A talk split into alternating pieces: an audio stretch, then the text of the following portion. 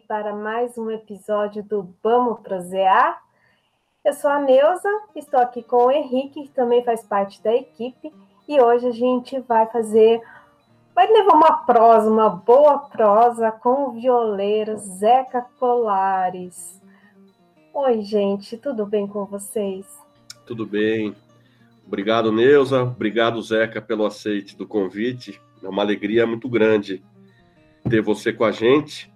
Zeca, para a gente chutar a bola inicial no, no meio do campo, conta para a gente um pouco da sua da sua saga dentro da viola caipira. Eu sei que você é do Vale do Jequitinhonha, hoje está aqui em Sorocaba, e queria saber também, aproveitar de você, como é que a paisagem influencia essa viola, a viola do Vale do Jequitinhonha, a viola de Sorocaba? Tem como a gente casar esses temas? Valeu, Zeca. Boa tarde, Henrique. Boa tarde, Neuza. É uma alegria imensa estar aqui com vocês, fazer parte desse trabalho que vocês estão fazendo de extrema importância de mostrar o Brasil para os brasileiros através da viola. Eu falo que a viola é uma grande bandeira das manifestações populares do Brasil, porque ela aceita todo tipo de manifestação. Você não, não percebe isso com a, o violino, com a guitarra, com o contrabaixo, enfim. Mas a viola aceita tudo. Você pode tocar o maracatu, a folia, o forró, você pode tocar o rock, o catira, o que você quiser, ela abraça e fica tudo lindo. Bom, eu sou do Val de Jequitinhonha e a minha saga com a viola é o seguinte: que dentro da barriga da minha mãe, minha mãe era benzedeira, é, ajudante de parteira, meu pai era folião de reis. Então, a gente, esse instrumento povoava é, a, a nossa realidade ali musical. Então, desde muito cedo, eu comecei a tocar folia de reis com 4 anos de idade.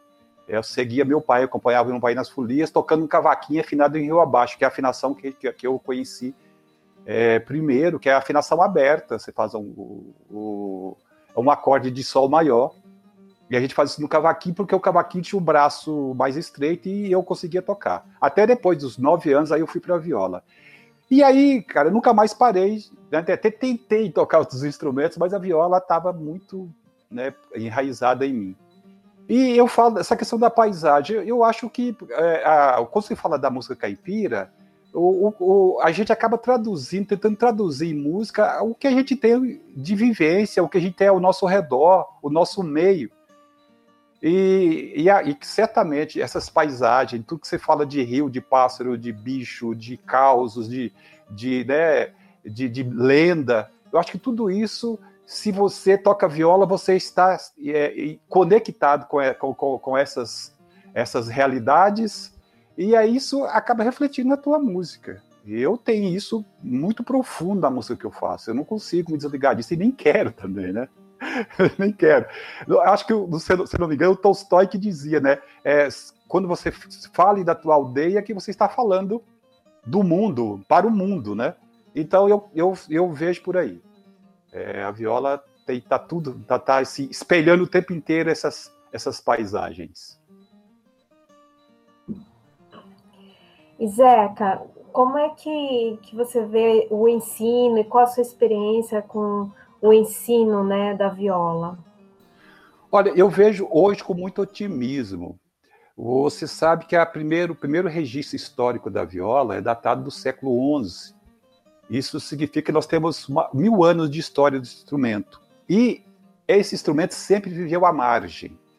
Ela sempre estava do lado de fora da, dos castelos, dos castelos, do lado de fora das igrejas. Ela nunca foi ao, ao altar para louvar, como o violino, como né, o violoncelo, como os outros instrumentos. Mas sempre do, da, da porta da igreja para fora, a viola era usada para fazer as festas, enfim. E, em função dessa marginalidade da viola, você tem poucas coisas registradas de obras da viola. Então, você, se você procura partitura, você não encontra. Você procura um registro histórico, né, sei lá, é, obras escritas para viola, você encontra muito pouco. E hoje, eu, eu, eu, fico, eu vejo isso com muito otimismo. Nós temos, por exemplo, uma instituição que nem o Conservatório de Tatuí, o Conservatório do, do, do, do de Recife, de Pernambuco, nós temos a USP é, ensinando viola caipira. E, e eu, eu, vejo isso com muito otimismo. E o, você, que eu sei que você agora fiquei sabendo que você é violeira, Deus, o Henrique é violeiro, e a gente sabe que o, o, o ensino da viola sempre foi um pouco precário no Brasil. Era um, um, um instrumento ensinado de forma oral. O mestre toca, você escuta, aprende, vê o que ele faz, mas você nunca tinha um, é, é, nunca encarou esse instrumento como um instrumento musical, como qualquer outro instrumento, onde você pudesse estudar teoria, né? estudar é, é, leitura, harmonia, improvisação. Essas coisas a gente nunca, nunca é, é, levou muito a sério com relação quando fala de viola. E hoje isso é diferente. Eu sou dessas pessoas que preocupam muito com isso.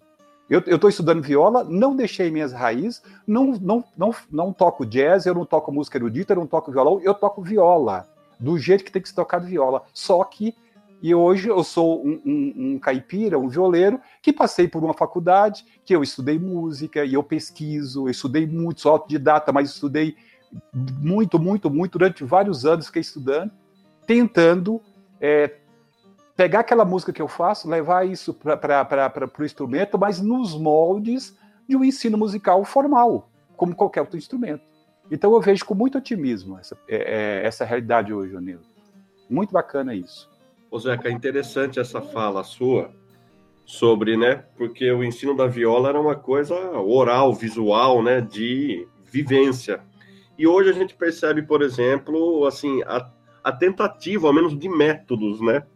Por exemplo, Ricardo Anastácio, para citar um, um violeiro aqui da nossa região, tal. Certo.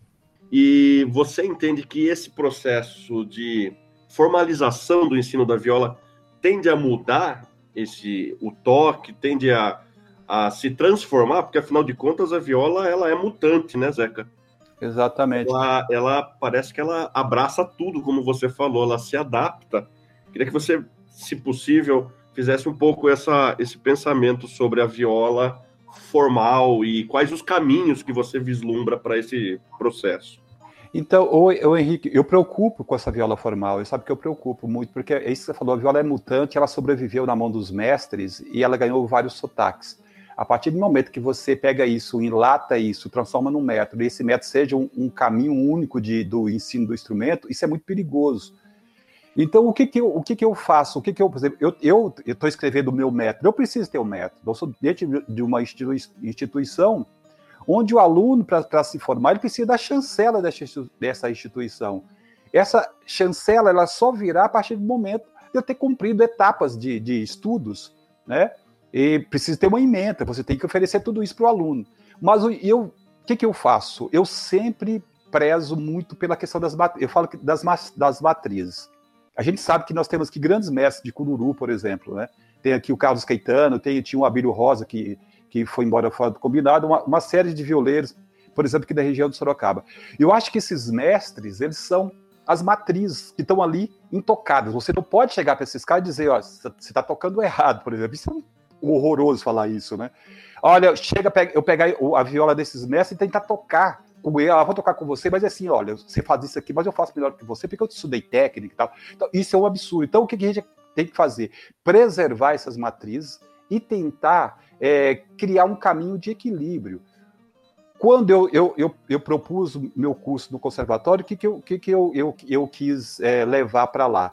É, todas essas essas linguagens, toda essa, se é que existe linguagem na música, né? Mas toda essa, essa esse jeito de tocar a viola, preservando sem querer é, enlatar isso, criar um método de, de é, dizer que, ó, isso é o caminho, sem isso você não toca. Eu tenho muito medo dessa viola tocada na perna esquerda com técnica de violão erudito e que você escreve partitura que é, simplesmente é um violão de cinco cordas. Você encara a viola como um violão de cinco cordas, entende como que é feita a afinação e escreve para isso.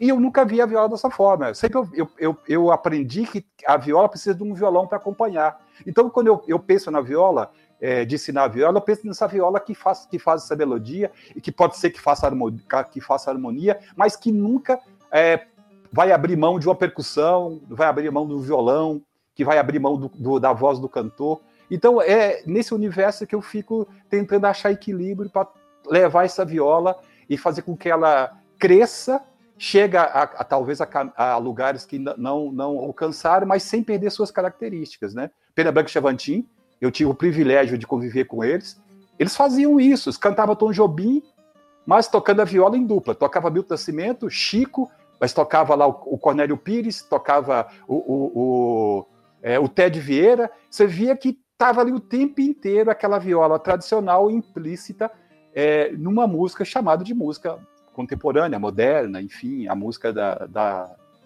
da elite. Mais ou menos isso assim, que eu penso. Né? Que legal, Zeca. Muita coisa importante para a gente pensar aqui, né? E aí, assim, a gente já seguindo né, para finalização, infelizmente, nosso tempo é curto, mas fique à vontade na sua resposta. É, o que, que é a viola para você? O que ela significa para você? Olha, eu vejo a viola é, como a minha voz. Tem coisas que essa voz, que é gutural, que, que sai aqui das minhas pregas vocais, não consegue traduzir. A arte é assim. É, então, esse instrumento, ele é a, é a, minha voz.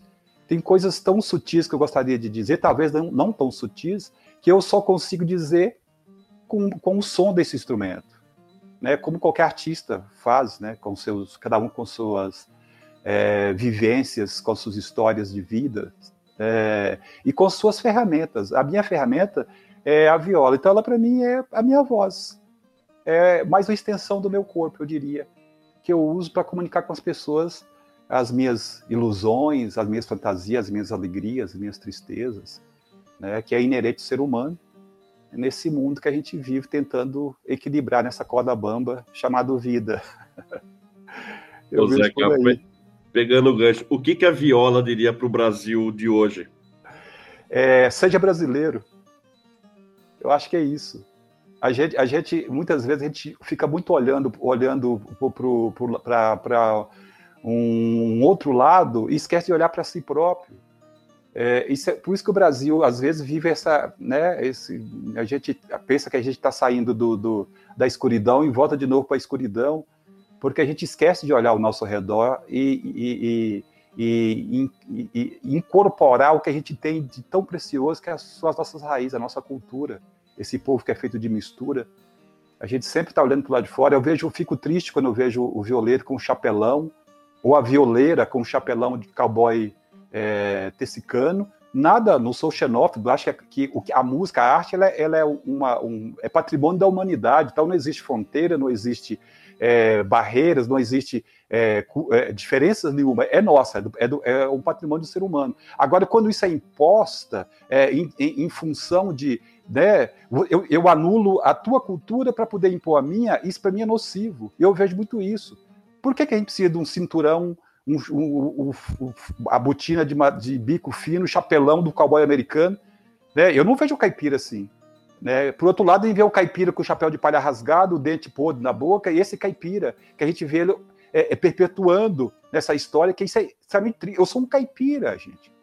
Eu, eu, quando eu vou sair, eu saio com a minha melhor roupa, né? Eu, eu tento tratar meus dentes, eu, eu, eu, eu, eu não consigo ver esse caipira que foi é, criado, estereotipado por Monteiro Lobato, a, a, com, talvez com, com, até com uma boa intenção, Enquanto isso, o cowboy foi incorporado aqui como o desbravador, o herói, o cara todo poderoso, que namora as mulheres mais bonitas, que mata índios, sabe? É, e, e, esse cara está aí incorporado. E a gente esquece que quando a gente vai lá fora, eu, eu, às vezes que eu fui tocar fora do Brasil, eles querem saber o que você tem de brasileiro, de raiz. Eles não querem saber, né? Eu, eu, eu, eu como diz, eu contra o milagre, mas eu não falo santo.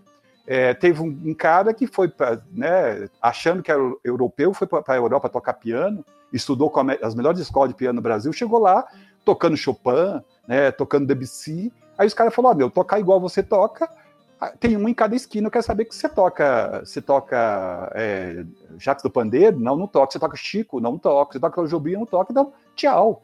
Sai fora daqui. Sabe? Não quero te ver aqui.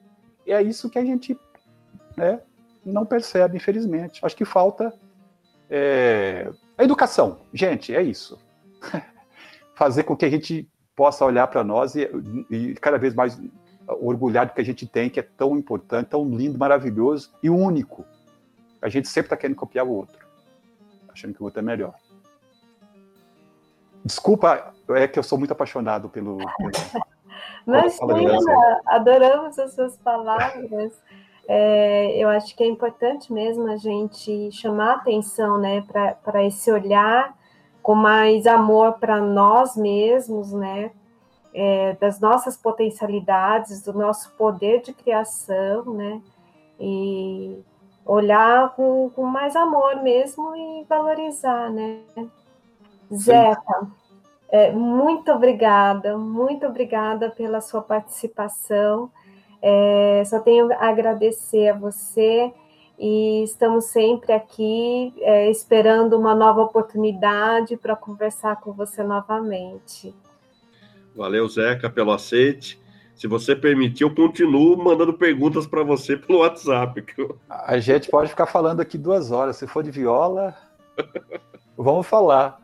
É, eu agradeço imensamente pela oportunidade de estar dentro de uma universidade que eu, né, que eu acho que é, vocês, né, professores, a universidade é o farol que vai iluminar a humanidade. Não tem como negar, negar a ciência, negar a educação, negar. Isso é uma tremenda burrice.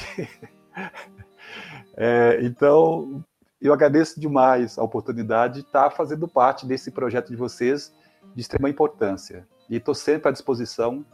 Se precisar, é só dar uma alô pro Caipira que eu estou aí para dar meu espetáculo se me couber. Valeu. Obrigada, Zeca.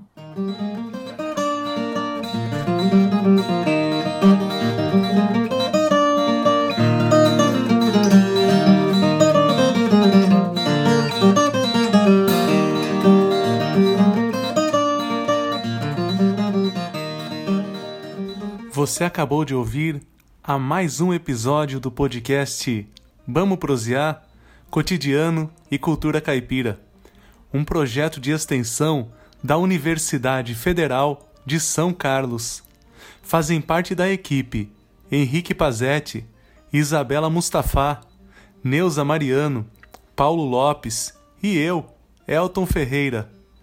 Siga a gente nas redes sociais buscando por Vamos Prosear no Instagram e no Facebook. E até a próxima!